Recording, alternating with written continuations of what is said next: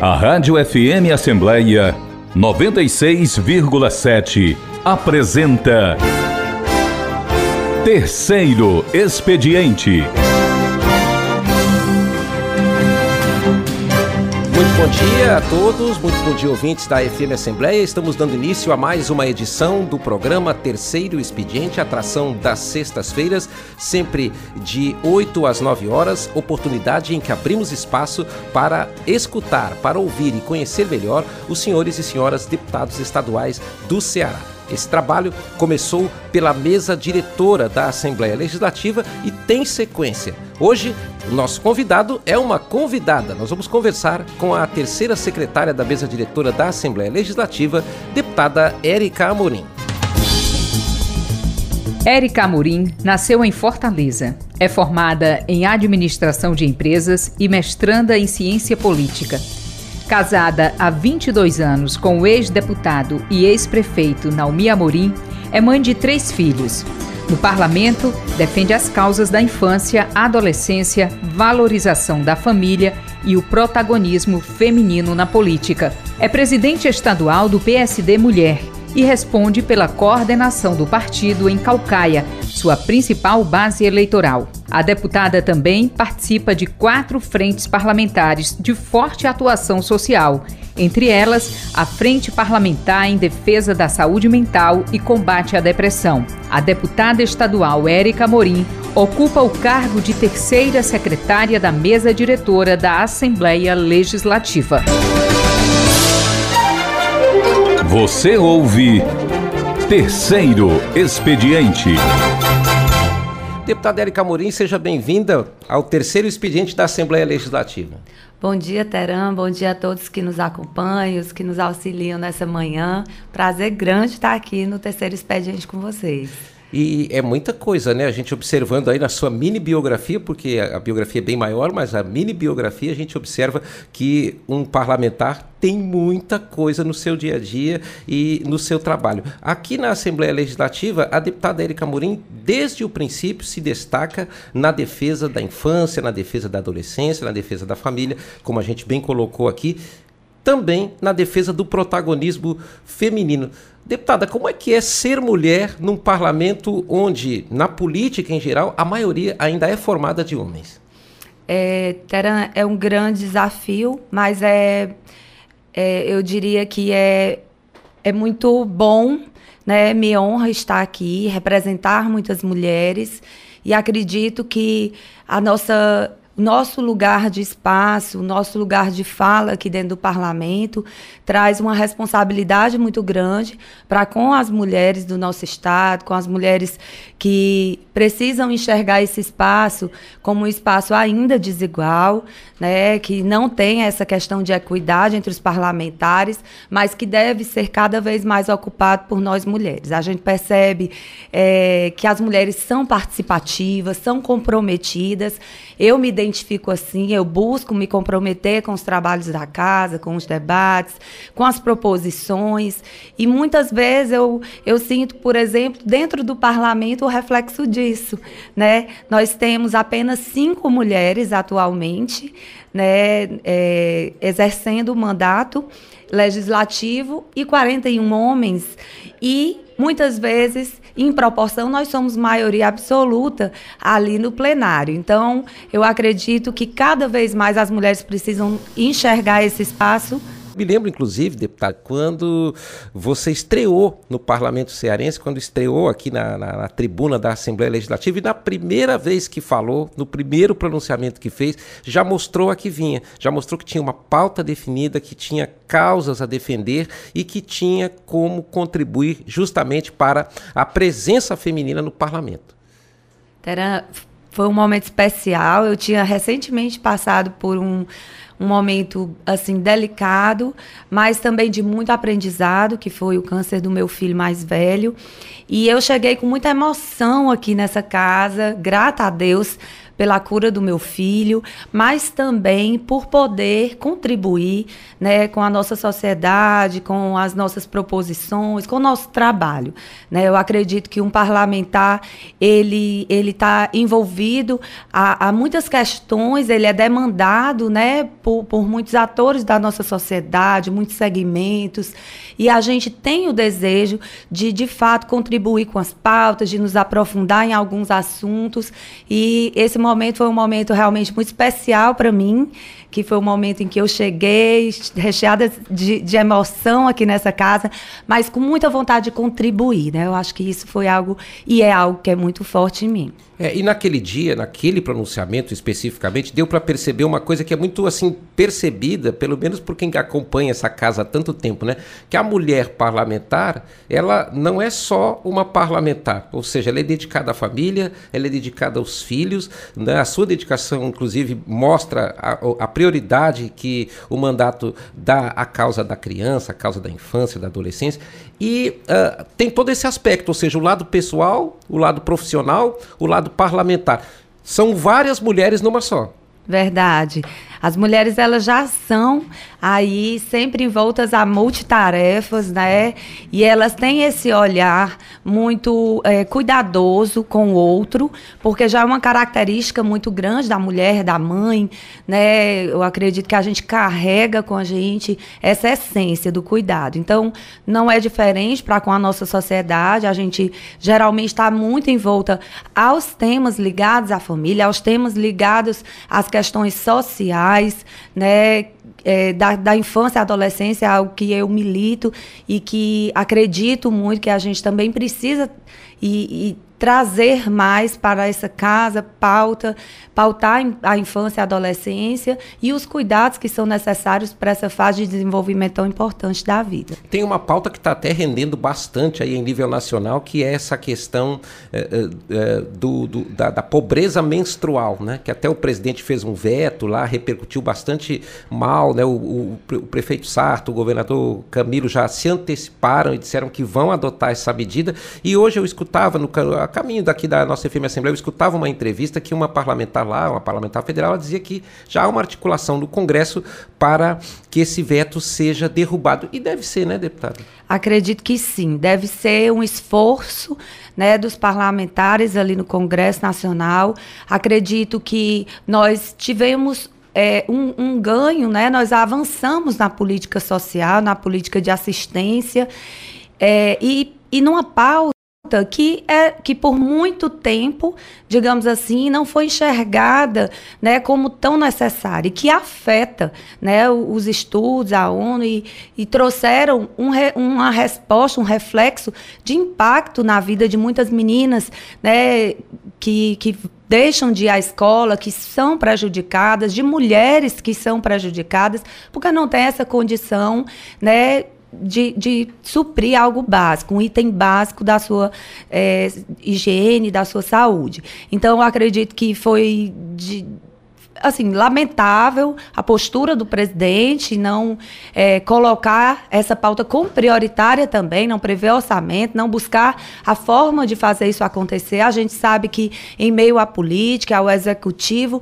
existe também muita vontade de fazer, muito, muita vontade de realizar. Então, a caminhada foi feita no sentido de aprovar e foi lamentável o veto do presidente, mas acredito que os deputados têm que ser firmes nesse aspecto aspecto e parabenizo já o prefeito Sarto, governador Camilo, que já se manifestaram, embora o presidente tenha se manifestado com o veto, dizendo que não tem orçamento, eles vão manter né, dentro é, da agenda do nosso Estado é, o que já foi aprovado e comprometido, que é realmente a distribuição dos absorventes para as meninas e para a população de baixa renda. Deputada Érica, essa pauta da infância e da adolescência, ela permite também ao parlamentar enxergar os problemas da sociedade lá da base, né? Porque uma criança que, que tenha uma má formação, que, tenha, que não tenha acesso a necessidades tão básicas, né? Pode depois se tornar um adulto pior no futuro, ou não tão preparado, ou mal preparado, né?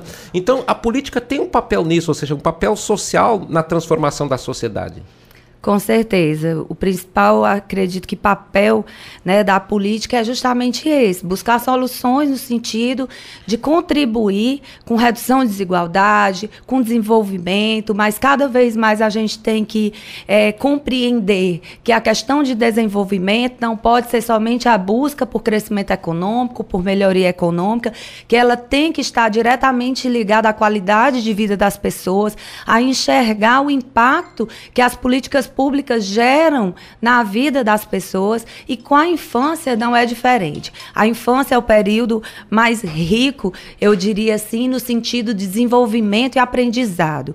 A, a criança, nos primeiros anos de vida, ela está em formação, em formação de caráter, de descoberta de suas aptidões. Se esse período for um período acompanhado, se for um período em que tenha os estímulos corretos, essa criança vai ter uma resposta melhor lá na frente às questões de aprendizado, às questões de interação social, de desenvolvimento mesmo e, inclusive, oportunidades. Então, os, os estudos já mostram que os investimentos na primeira infância, desse período tão rico de 0 a 6 anos, que eles refletem resultados positivos que vão reduzir né, os investimentos em políticas preventivas, em políticas é, posteriormente repressivas, né, e que infelizmente são muito mais caras e são muito mais dolorosas para toda a sociedade. Então é preciso reforçar essa pauta, né, da importância da, dos investimentos na, na, primeira infância e na infância e adolescência como uma forma geral. Teve uma médica que eu também escutei uma entrevista ontem à noite, ela dizendo o seguinte, que é, nesse caso da pobreza menstrual, tem moças que têm um fluxo muito forte e que o resultado é que elas não, não conseguem ir para a escola, porque elas não têm como obter o absorvente. Algumas utilizam jornal para conter o fluxo. Esse jornal, em contato com a pele, causa doenças, ou seja, piora a situação delas e piora a situação da rede hospitalar que já é tão demandada, né? Pois é, você veja que uma, uma deficiência, no caso, a falta, né, a falta do acesso a um item básico é, compromete, seja o seu período letivo, porque elas faltam mais aulas, muitas naquela semana da menstruação elas deixam de ir, porque elas não têm como.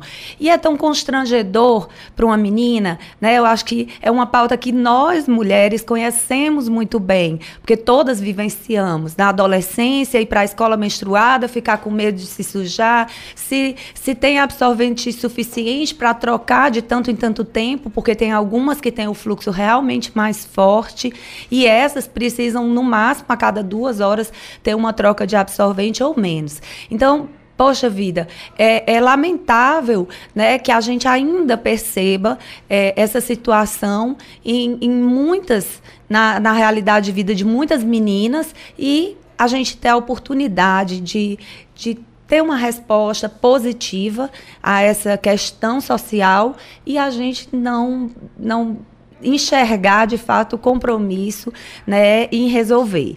Mas eu acredito que é, é uma pauta importante, é uma pauta também que as mulheres trazem né? Porque é um olhar que elas têm sobre o, o, dia a dia, o conhecimento que elas têm de causa. Dificilmente um homem iria trazer né, essa pauta a, a distribuição de, de absorventes, porque eles não iam compreender tão bem não querendo dizer que eles não têm a sensibilidade para isso.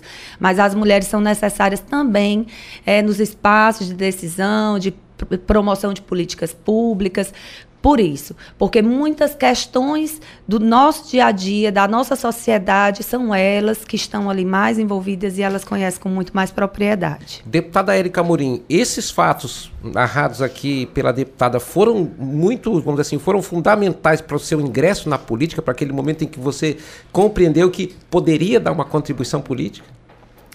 A nossa trajetória na política, né? Eu diria que, que foi meio que de descoberta. Eu, eu é, sempre gostei de participar de projetos sociais, de ajudar, de me envolver né, em muitas questões, mas de fato eu passei a, a, a gostar mais e a perceber, me sentir desafiada a estar aqui, a buscar contribuir mais a partir do momento que é, Naomi passou a ter uma atuação em Calcaia, a gente foi convidado para participar né, de um partido político e depois para assumir, e a gente começa a promover ali reuniões e conversas, e a gente percebe que em meio a esse debate, em meio a ouvir a população, a comunidade, a gente se depara com tantos anseios, com tantas problemáticas, e às vezes até com é, claras possíveis soluções, né?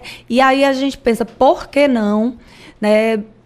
ajudar mais, por que não contribuir mais? Então, é, quando a gente menos espera, está envolvida, envolvida bem mais, e para mim é, é algo que motiva, né? A gente saber que pode sim contribuir, mas eu diria que foi uma foi algo que foi acontecendo na minha vida que não foi planejado exatamente. Ou seja, entrou. É, é, é aquela história, nós todos somos animais políticos, né? Como, como são ditos, é dito pelos sociólogos, né? E, uh, obviamente, a política tem um papel transformador na sociedade que é imenso. Você vai sentir isso nos municípios, nos estados e na União. Mas tem um fator, e, por exemplo, toda a vida que eu entrevisto a deputada Érica Mourinho aqui no meu ofício semanal de ouvir os deputados, o que, que acontece? É, eu percebo que as pautas que a deputada Érica defende, elas não são pautas que possam ser encaradas como ideológicas, né? Como tem muita, tem muita confusão no Brasil hoje com ideologia. E vamos lá, a defesa da infância, a defesa da adolescência, a defesa de, da proteção social das pessoas desde o início da vida. Isso não é para ser tratado, no, pelo menos no entendimento desse apresentador, com viés ideológico, não é mesmo? É, acredito que deve ser uma marca de todos, né? Existem é, temas aqui na casa que nós temos praticamente unanimidade, porque são temas que indiscutivelmente são prioritários ou devem ser prioritários, né? Sim. né? A gente não percebe todos com o mesmo sentimento de atuação, alguns têm uma ligação muito forte com as questões econômicas, de desenvolvimento econômico do Estado, o que é muito positivo. Acho que essa pluralidade né, do, do parlamento é, é bastante saudável também, né, a, a, forma de atuação e precisa cada vez mais essa casa é, estar recheada de representatividade, né, mas não é, por uma ideologia específica ou somente por, por ela, mas especialmente pelo que pode de fato transformar é, lá na ponta a, a, vida das pessoas. Eu me preocupo muito, né? E, e e percebo o parlamento, claro, como extremamente importante para a nossa sociedade, mas às vezes o parlamentar ele se sente um pouco limitado em algumas questões, né? Porque a gente tem o desejo de ver as coisas acontecendo e sendo transformadas, sendo mudadas lá na ponta. Sim. E às vezes esse espaço, né, de, de falar, de discutir, debater ideias, de propor melhorias às mensagens que chegam, ou até mesmo encaminhar também as nossas ideias ao executivo, é, nos deixa um pouco ansiosos, né? E, e, de certa forma, sentindo um pouco falta de estar ali no dia a dia acompanhando e vendo. Mas a gente consegue, através do que aprova nessa casa, as mensagens que o governo manda, a, a pandemia nos trouxe é, uma realidade muito mais dura né, das nossas problemáticas sociais, escancarou as nossas desigualdades e como elas são fortes, né, e de fato gigantes.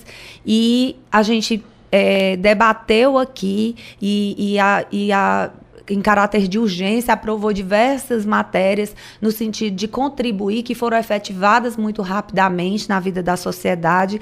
Então, é um parlamento que, ao tempo que a gente leva proposições e tem o anseio que elas sejam executadas, mas a gente também percebe o poder executivo agindo, a gente contribui para isso e vê também se materializando lá na ponta. Enfim, é um misto de muita coisa, mas é muito positivo o papel do parlamento. Importante também colocar, deputada Érica, que do início do seu trabalho até aqui, tem muitos, muitas propostas, muitos projetos que a deputada Érica conseguiu aprovar. Esse trabalho, esse processo de aprovação passa exatamente por essas etapas, né? Tem que construir um consenso, tem que buscar uma maioria, tem que convencer os colegas muitas vezes, tem que fazer um encaminhamento ao executivo.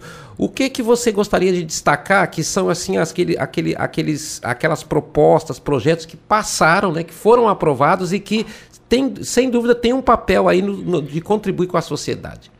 Olha, Tera, nós tivemos é, muitas matérias, a grata satisfação de apresentar muitos projetos, alguns projetos de indicação e para quem nos escuta e que é, o projeto de indicação ele, ele mesmo aprovado na casa ele não obrigatoriamente vai é, ser executado né porque ele precisa retornar para casa como uma matéria do governo e aí sim poder ser novamente aprovado e virar um programa, porque geralmente é, envolve custos, né, o orçamento do Estado. Mas nós tivemos vários projetos de lei que foram aprovados e sancionados, nós tivemos a lei que institui é, o dia da imunização no nosso estado. Nós vivemos uma, um momento em que é tão forte né, o, o desejo pela vacina, o desejo pela vacinação, para que isso aconteça, e a gente percebeu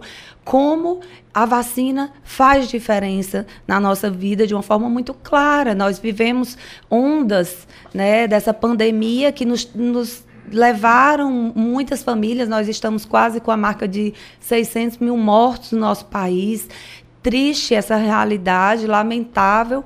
E aí agora a gente percebe que com o avançar da vacinação a gente tem isso reduzido. A ciência a, triunfando, né? A ciência triunfando, as pessoas voltando às suas atividades e a vacina sendo é, enxergada como é, realmente algo é, que deve ser prioritário e deve ser encarado com muita é, com muito entendimento e responsabilidade por todos. Então, destacamos esse dia, nós tivemos é, outras propostas também que foram é, apresentadas e foram sancionadas pelo governador. É, nós temos hoje a Lei 17.465, que garante prioridade ao atendimento das mulheres vítimas de violência. Então, essa é uma realidade muito dura, muito cruel. Nós vivemos uma sociedade ainda muito machista, né? E acredito que os homens não lidam muito bem com essa questão também da autonomia das mulheres, dessa questão do empoderamento feminino e, infelizmente, eu, eu te, eu faço de forma empírica, né? Sim. É, eu faço uma ligação com esse não saber lidar com esse empoderamento, com a mulher poder falar, poder realmente se colocar como mulher e colocar o seu desejo de ser, sua profissão, suas ações. E eles não lidam muito bem com isso, porque eles foram dominadores por muito tempo e a mulher só falava se o homem deixasse, só trabalhava se o homem permitisse, enfim, tudo somente se o homem permitisse. Então, não lidam muito bem com isso e se reflete de forma violenta na, so na nossa sociedade. Muitas mulheres ainda é, se submetem a essa violência por questão por questões de, de não ter essa autonomia financeira e por dependerem financeiramente desses companheiros. Então, é, esse, é, esse medo de falar, esse medo de denunciar, leva essas mulheres a reviverem um ciclo de violência dia após dia. E essa lei traz a característica das mulheres que, no atendimento de saúde, que, que chegam lá com a marca, às vezes, no seu corpo, mas que chegam muito mais sofridas na sua alma, na sua identidade como mulher. É, que elas sejam acolhidas nesses equipamentos, que elas tenham essa prioridade, mas elas tenham o olhar da equipe através de capacitações contínuas, né, e encaminhamento também, que elas conheçam melhor sobre os seus direitos, sobre a rede de proteção que existe para elas e que dessa forma elas tenham mais amparo, né? Então a gente tem esse objetivo e hoje a lei no nosso estado que a mulher tem prioridade, a mulher vítima de violência é, familiar tem prioridade no atendimento da rede pública e privada de saúde. Deputada Érica Murim, terceira secretária da mesa diretora da Assembleia Legislativa, é a nossa entrevistada hoje do terceiro expediente. A gente faz um breve intervalo e voltamos na sequência. Se mulher sabe pilotar? Bom, eu piloto um avião. Nesta empresa nunca teve uma diretora mulher. Agora tem. Futebol é para homem e para as mulheres também. Está na hora de derrubarmos mais um rótulo: a desigualdade na política. Venha fazer parte das decisões do seu bairro, da sua comunidade e do seu município. Quanto mais participação feminina na política, mais democracia. Justiça eleitoral. A justiça da democracia. Apoio Rádio FM Assembleia 96,7.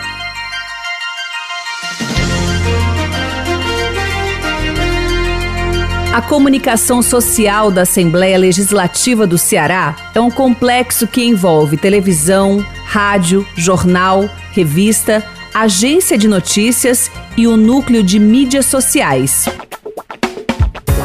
O núcleo de mídias sociais é o setor especializado na comunicação instantânea, no acesso rápido, na troca de informações, nas perguntas diretas e nas respostas imediatas. Através do fanpage, do Twitter e do Instagram, a Assembleia aproxima-se do cidadão, dando-lhe acesso imediato ao que acontece no plenário e nas comissões, pesquisas de opinião entrevista com especialistas e membros do poder público, visando o debate sobre temas relevantes para toda a sociedade cearense. Para isso, planeja, cria conteúdos, atualiza, monitora e avalia periodicamente o desempenho. Compartilhar iniciativas. Esta é a meta da Assembleia Legislativa do Estado do Ceará. Rádio FM Assembleia 96,7. Com você, no centro das discussões.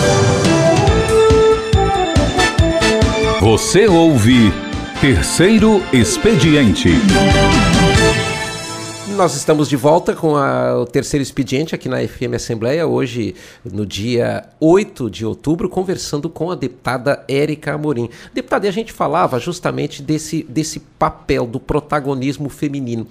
Tem, tem homens né, que dizem, e, e tem mulheres também que, que, que reportam isso, tem documentos que mostram isso, que o homem fica intimidado com o empoderamento feminino. Isso é só pelo machismo, isso é cultural, vamos dizer, isso é um gerador de violência. Como lidar com isso, né? Olha, é um grande desafio. Acredito que é debatendo mesmo sobre isso, buscando é, cada vez uma educação mais positiva a respeito dos direitos, né, estabelecendo cada vez mais espaço onde as mulheres tenham atuação, possam ter voz, possam ter vez. E eu costumo dizer que os homens não precisam também ter medo das mulheres. Sim. Né? Não precisam temer essa, esse nosso avançar do, da conquista dos espaços, da conquista dos nossos direitos.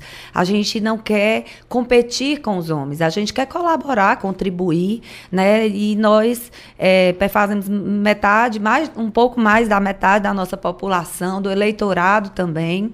Dessa forma, a gente acredita que esse espaço é justo que seja também ocupado por nós mulheres. Existe ainda muita discriminação, preconceito, né? Às vezes o olhar da sociedade também, as mulheres ainda carregam consigo um pouco desse machismo que é muito estrutural ainda, né? A nossa sociedade vive isso até é, pouco tempo atrás a gente ainda ouvia, e olhe lá se a gente ainda não escute, por exemplo, que, que menino não pode chorar, que menino isso, que menino aquilo, que mulher que brinca de casinha, que brinca de boneca.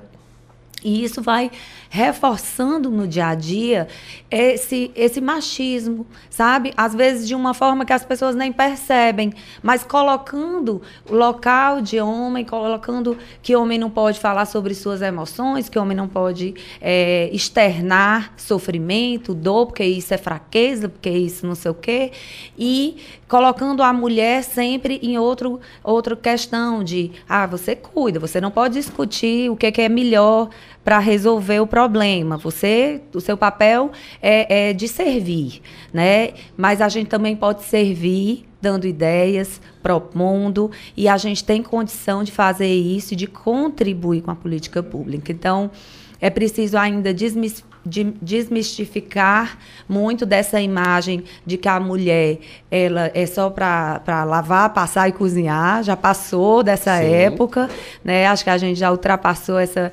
barreira e essa fase e que a mulher pode contribuir. Que a gente não, não quer estar nesse espaço é, para competir com os homens, mas para contribuir de forma igual, para que a gente tenha, de fato, é, uma, uma, uma plena condição de, de enfim, desde discussão com proposição das melhorias na nossa sociedade. No caso aqui do Ceará, a, a deputada Érica acredita assim que nós temos uma boa rede de proteção, porque assim, justamente nós temos Lei Maria da Penha, nós temos a Lei do Feminicídio, mas a gente ainda vê muitos casos de violência contra a mulher. Nós temos uma boa estrutura, nós temos uma boa rede de proteção? Nós temos é, equipamentos que trabalham de forma muito efetiva em ações é, relativas à proteção da mulher, à política de defesa da mulher, né? A Casa da Mulher Brasileira é um exemplo disso, com três anos de, de, de é, existência aqui no nosso estado, prestou quase é, mais de 90 mil atendimentos. Né? Tem uma equipe multidisciplinar ali que, que trata questões, que acolhe as mulheres, promove capacitações, está integrada com outros organismos, Defensoria Pública, Tribunal de Justiça, né, e OAB Mulher. Então, assim, tem um trabalho de fato relevante. A Casa Legislativa, através da Procuradoria Especial da Mulher, também tem tido é, uma, uma atuação importante, né, e um trabalho que, que eu gostaria de destacar, parabenizar a deputada Augusta, né, que preside esse trabalho, que, que está à frente, porque tem fomentado também mais equipamentos, mais espaços nos municípios, através de formação de procuradorias, procuradorias da, das mulheres nas câmaras municipais, e dessa forma a gente consegue ampliar esses espaços de escuta, de acolhimento, né, de, de, de realmente debater esses temas e de estender a rede de proteção. Né, a municípios que não têm, por exemplo, uma delegacia especial, uma, uma delegacia de defesa da mulher. A gente ainda precisa avançar nas delegacias, inclusive eu tenho um projeto que foi apresentado que busca trazer para o nosso estado, instituir no nosso estado salas é, in, nas delegacias, salas especializadas para o atendimento à mulher. Por quê? Porque nós temos hoje municípios com mais de 60 mil habitantes que ainda não tem uma delegacia da mulher. E essas mulheres se sentem muito constrangidas de procurar uma delegacia comum para fazer as denúncias. Esses espaços eles são ainda predominantemente ocupados e chefiados por homens, e isso já intimida a mulher vítima de violência. É, porque cria, do, cria dois problemas, né? A, a mulher já é agredida ou então é ameaçada e ela vai chegar lá, ela vai ser atendida por um homem, né? Então isso pode criar um, um, constrangimento a mais, né? Exatamente. Então a gente deseja que o nosso Estado ainda avance mais nesse sentido da, da, da política de proteção e de defesa e que institua né, essas salas de atendimento especializada com a equipe que sejam mulheres preferencialmente que façam esse atendimento, que tenha equipe multidisciplinar, psicólogo, assistente social também para auxiliar essa mulher na questão do acolhimento e, enfim, da escuta é, que vai dar a ela a condição de, de falar e de buscar essa proteção também. Infelizmente, a maior parte dos estados em que se existe um estudo sobre o feminicídio, eles mostram que mais de 90% das mulheres vítimas de feminicídio, elas não tiveram nunca nenhuma medida protetiva.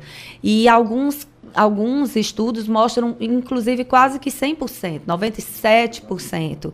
Né? Eu acho que foi o Ministério Público de São Paulo fez estudo que apontou que 97% das mulheres vítimas de feminicídio não tinham nenhuma medida, nunca tiveram uma medida protetiva. Então, o que é que isso mostra? Mostra que a mulher que teme fazer a denúncia, que não busca essa medida protetiva, que não tem acesso a um direito dela, ela está muito mais vulnerável à morte. E a gente vê também, né, deputada, que a violência contra a mulher, ela está em todas as camadas sociais, né? Porque muitas vezes estoura no noticiário situações em que pessoas, assim, que aparentemente, pelo fato de ter um nível educacional melhor e, e, e um conhecimento maior, poderiam estar imunes a isso e, na verdade, não é assim, né? Ou seja, a violência contra a mulher está em todas as camadas, né? Verdade, isso independe de, de cor, raça, condição social, é, é, uma questão de fato que é muito generalizada, né, e que, infelizmente, em alguns casos, é, fica ainda mais escondida, né, e a gente tem uma preocupação muito grande, porque às vezes a gente fala da violência né, contra a mulher Mas a mulher está inserida num contexto familiar, comunitário. Quando essa mulher sofre essa violência, ela não sofre essa violência só. A família dela também é atingida, os filhos são atingidos, tem impactos reais na vida desses meninos, impactos reais na, é, nas emoções deles, nessa fase de desenvolvimento, eles crescerem, ou é, é eles e elas, né, crescerem envoltos às violências dentro de casa, ali nas suas comunidades, isso impacta muito forte. Então, a gente não deve combater a violência é, da mulher somente por ela, especialmente por ela, que é a vítima primeira dessa violência, mas é, ela não está sozinha ali sofrendo. Tem um grupo ali familiar diretamente afetado e uma comunidade que está sofrendo essa violência também. Os impactos a gente não tem como mensurar, mas quando, por exemplo, a gente trabalha um setembro amarelo, quando a gente vai para uma escola, quando a gente conversa com adolescentes e a gente escuta deles né, que lidar com a violência, com o, o, familiar que bebe muito e que perde a cabeça e bate, que é violento e agressivo na sua fala. Porque existe a violência psicológica. Aquela não, que intimida, né? Ela intimida. Né, o tom de voz, é, o bater na mesa, sabe, o, a forma violenta de falar também é muito tóxica, também é muito nociva e também faz muito mal. Então a gente precisa conversar muito sobre isso, trazer mais entendimento, entendimento sensibilizar as pessoas para buscarem essa cultura de paz, esse enfim, esse respeito mútuo né, que a gente precisa. Muito bem. A deputada Erika Morim, que está sendo ouvida hoje aqui no terceiro expediente, ela é a representante da Assembleia Legislativa em nível nacional no Pacto pela Primeira Infância, que é uma iniciativa do Conselho Nacional de Justiça. Deputada, vamos falar um pouco também sobre isso. O que é o pacto e quais são os objetivos do Pacto pela Primeira Infância? Pacto pela Primeira Infância, ele tem o objetivo de fomentar as políticas públicas, de acompanhar as políticas públicas pela primeira infância e trazer ações positivas, estimular que, é, inclusive, é, é, é, preciso a gente destacar que esse pacto né, nacional pela primeira infância ele, ele enxerga né, o nosso, a nossa realidade. A nossa realidade é de um país ainda que vive muita pobreza, né, que vive ainda muita situação de vulnerabilidade social e nós temos é, uma média, um índice nacional né, de famílias que vivem em situação de pobreza. Esse índice é de 48%. No nosso estado, no entanto, esse índice é maior. 69% das crianças de 0 a 5 anos de idade vivem em situação de pobreza. Nós temos políticas públicas muito positivas e que são destaque nacional e até internacional, que é o programa Mais Infância Ceará, que eu faço questão de destacar como um excelente programa e parabenizar o governo do estado e a primeira dama Onélia e toda a equipe. Mas o Pacto pela Primeira Infância, ele vem com esse objetivo de dar forças a essas iniciativas, de tornar essas iniciativas como o programa Mais Infância cada vez mais robusto, mais atuante, no sentido de reduzir esses índices de pobreza, de extrema pobreza. A população que vive com uma renda per capita inferior a meio salário mínimo, né, no nosso estado, 69% das crianças de 0 a 5 anos de idade. Então, a gente tem o objetivo de fortalecer essas políticas que estão sendo executadas, né, de acompanhar e de estar envolvido nas ações que o próprio CNJ vai proporcionar. O CNJ está envolvido com várias campanhas né, a respeito de vários temas. Nós tivemos envolvidas é, parceiras, né, como Sim. parlamentares aqui, na campanha do sinal vermelho, que era aquele X, foi incentivado que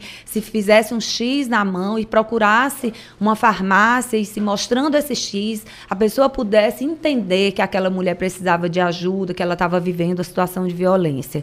E assim, essa mulher era um pedido de ajuda, um pedido de socorro. E no caso da primeira infância, esse pacto iniciou devido à pandemia. Eu acredito que a gente ainda está tendo uma dificuldade de, de, de fato, ter alguns encontros e de ter é, as, as, os cronogramas de ações, mas estamos acompanhando. Eu, eu me sinto honrada por, nessa casa, representar né, é, junto ao CNJ, a primeira infância, e a gente vai buscar estar atuando nessas ações e fortalecendo a política da primeira infância. É claro, deputada, que a gente sabe assim que o Brasil tem muitas diferenças regionais, né? Mas o fato desse pacto ser nacional, ele dá condição também de que ações, né? A ideia é essa de que ações nacionais sejam debatidas, definidas para justamente ser executadas, né? Certamente, Teran. E interessante você ter colocado essa questão né, das nossas diferenças regionais, porque é uma realidade. Né? É tanto que, quando se, se pega a média nacional em, em crianças em situação de pobreza, nós temos uma média de 48 mas quando, vem, quando a gente vem por recorte somente do estado do Ceará, 69%. Então, isso mostra as nossas condições desiguais. Né? Então, é, eu estive mês, mês passado, salvo engano, em Brasília, e em reunião, em um momento com o secretário nacional dos direitos da criança e do adolescente, a gente conversava sobre a política né, de apoio aos conselheiros tutelares e sobre o sistema de garantia de direitos né, da criança e do adolescente. E ele colocou um programa que foi desenhado para o Brasil, né, que, que traz a condição de que os municípios sejam, tenham seus conselhos tutelares equipados pelo Ministério do Desenvolvimento, é, o Ministério dos Direitos Humanos, né, e que é, tinha alguns indicadores a serem avaliados, né? As condições do, da, do conselho lá no município, como está, se tem os equipamentos, se tem a equipe, se essa equipe está tendo suporte, tem que mandar foto para ver se está tudo direitinho, se está tudo bem. Aí eu, eu disse, secretário, eu queria fazer somente uma ponderação, né? Que é, as nossas realidades são muito desiguais. Sim. Né? Os estados do sul, do sudeste, eles têm uma condição, os prefeitos eles não vivem, tem, tem municípios no nosso estado que vivem apenas do FPM. Né? E nós sabemos que isso, infelizmente, dificulta o caminhar e, o, e a execução de outras políticas, de aprimoramento de políticas. Então, não que, que torne impossível, mas que dificulta, dificulta.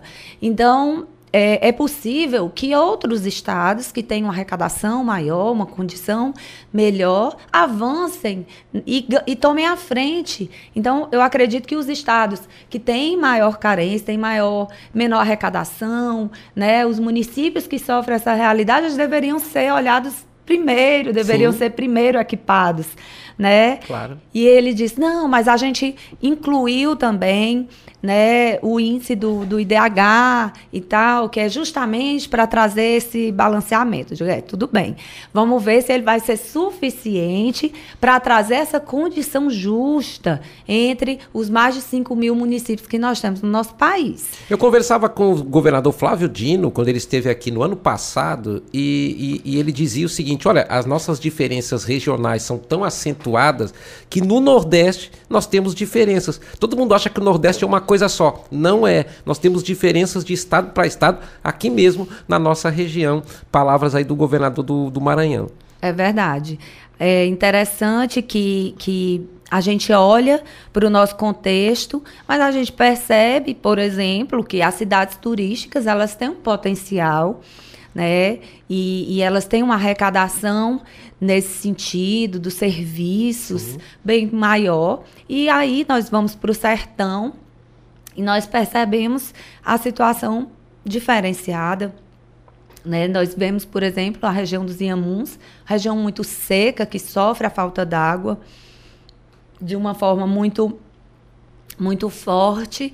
E aí eles não têm o turismo, por exemplo, eles têm dificuldade no setor, de, no setor produtivo Sim. também. Por quê? Porque sem chuva, sem água, a gente tem essa dificuldade. Então, a gente precisa olhar para as, as regiões, para os municípios, com as suas complexidades, com as suas características específicas e buscar fazer o desenho dessas políticas de forma que a gente alcance as realidades né, e consiga promover melhorias é, de acordo com cada realidade. Porque se a gente desenhar de uma forma generalizada, aí vai ser injusto, com certeza. Não tem como não trabalhar com dados técnicos, né, dados estatísticos, para poder justamente promover a transformação, deputada. Verdade. E a gente, inclusive, quer parabenizar a Casa Legislativa, está promovendo seminário né, para prefeitos e gestores municipais, e justamente trazendo a temática da governança pública, né, que traz esse olhar mais sistêmico,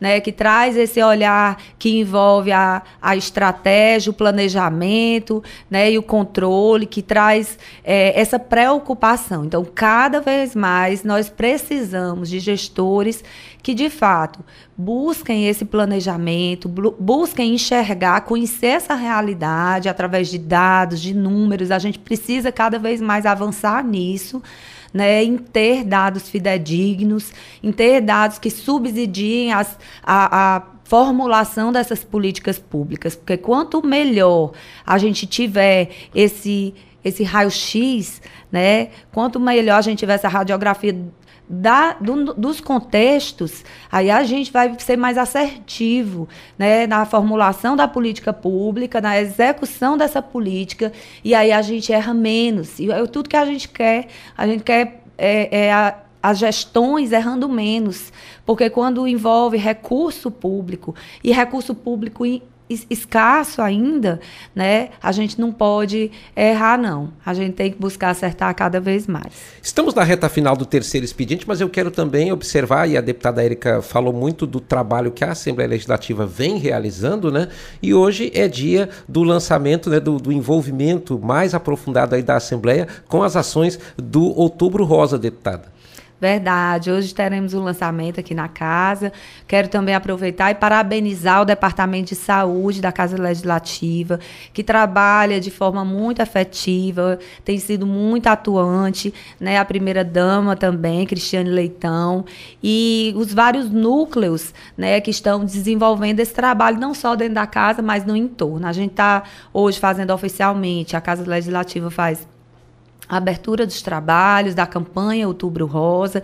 A gente sabe que é um mês que busca mobilizar bem mais essa questão da temática da prevenção ao câncer de mama, a prevenção aos vários tipos de câncer, aos cuidados com a saúde da mulher. Então, é estimular a mulher a colocar suas prevenções em dia, a buscar e fazer suas consultas, verificar se está tudo ok e a gente acompanhando e mantendo essa prevenção em dia, a gente está reduzindo aí a possibilidade né, de ser pega de surpresa por um, um câncer, né, mais avançado e que diminua as chances de sucesso. Hoje, a maioria dos cânceres, especialmente o câncer de mama, ele tem mais de 90% de cura e isso é muito louvável. A ciência que tem Sim. avançado e que tem trazido respostas realmente é, reais, positivas para a nossa sociedade. E as, a prevenção é chave né, para muitas, é, para muitas questões né, e para resolver muitos problemas. Então, a gente quer estimular a prevenção através da campanha e que a mulherada e que os homens também, né, porque existem também homens que são afetados pelo câncer de pelo mama. câncer de mama. Então, todo mundo aí que possa estar é, bem consciente e, e, dessa prevenção e dos seus cuidados. Deputada Érica Mourinho, quero agradecer a participação da terceira secretária da mesa diretora no nosso programa e deixar o espaço para que a deputada Érica possa estimular a participação da mulher na política. Quem acompanhou até aqui, as mulheres que estão acompanhando o nosso programa, quem tem e sente que tem vocação para a política tem que é, deixar o medo e deixar a timidez e tentar. Verdade. É, eu quero agradecer, Teran, pelo espaço, parabenizar a Rádio FM Assembleia e toda a casa pela boa comunicação que faz, por acompanhar as principais matérias, por dar ciência à população, permitir essa participação cada vez maior né, da população aos temas políticos e é, dizer que a gente teve na nossa trajetória sempre essa caminhada de estimular a mulher essa participação. Eu acredito que é, pode parecer até clichê hoje dizer que lugar de mulher é onde ela quiser estar, Sim. mas é verdade. A gente precisa respeitar, né, essa vontade de contribuir das mulheres. As mulheres têm muito a somar com as políticas públicas, seja pelo, pelo compromisso com que elas abraçam a causa, seja pelo o olhar humanizado, né, cuidadoso, por conhecer as demandas lá na ponta, as questões das escolas, da saúde, as vulnerabilidades sociais, por enxergarem a forma a família como uma forma sistêmica. Então, eu acredito que a mulher tem uma sensibilidade, ela tem um compromisso eu acredito muito na honestidade das mulheres também, que faz muita diferença na política. Eu também vou, também, vou por esse lado também. Também acredito que isso é muito importante, que as mulheres carregam características muito fortes para somar. Então, a mulher que nos ouve, você, mulher, que gosta é, se sinta né, convidada a participar, ingressar em um partido político, pesquise aí sobre os partidos, qual você se identifica mais com as características desse partido, faça parte, comece né, a participar de debates e venha contribuir, porque a gente precisa cada vez mais de boas pessoas atuando na política para que a gente perceba melhoria né, na nossa sociedade e, enfim, de uma forma geral para todos nós. Então, bora mulherada junta atuante. Vamos participar. Vamos participar. deputada Érica, mais uma vez obrigado pela participação da deputada. Sei que tem outros compromissos, mas o terceiro expediente fica honrado de tê-la aqui e seguramente voltaremos a conversar em outras oportunidades. Eu que agradeço, um bom dia a todos e foi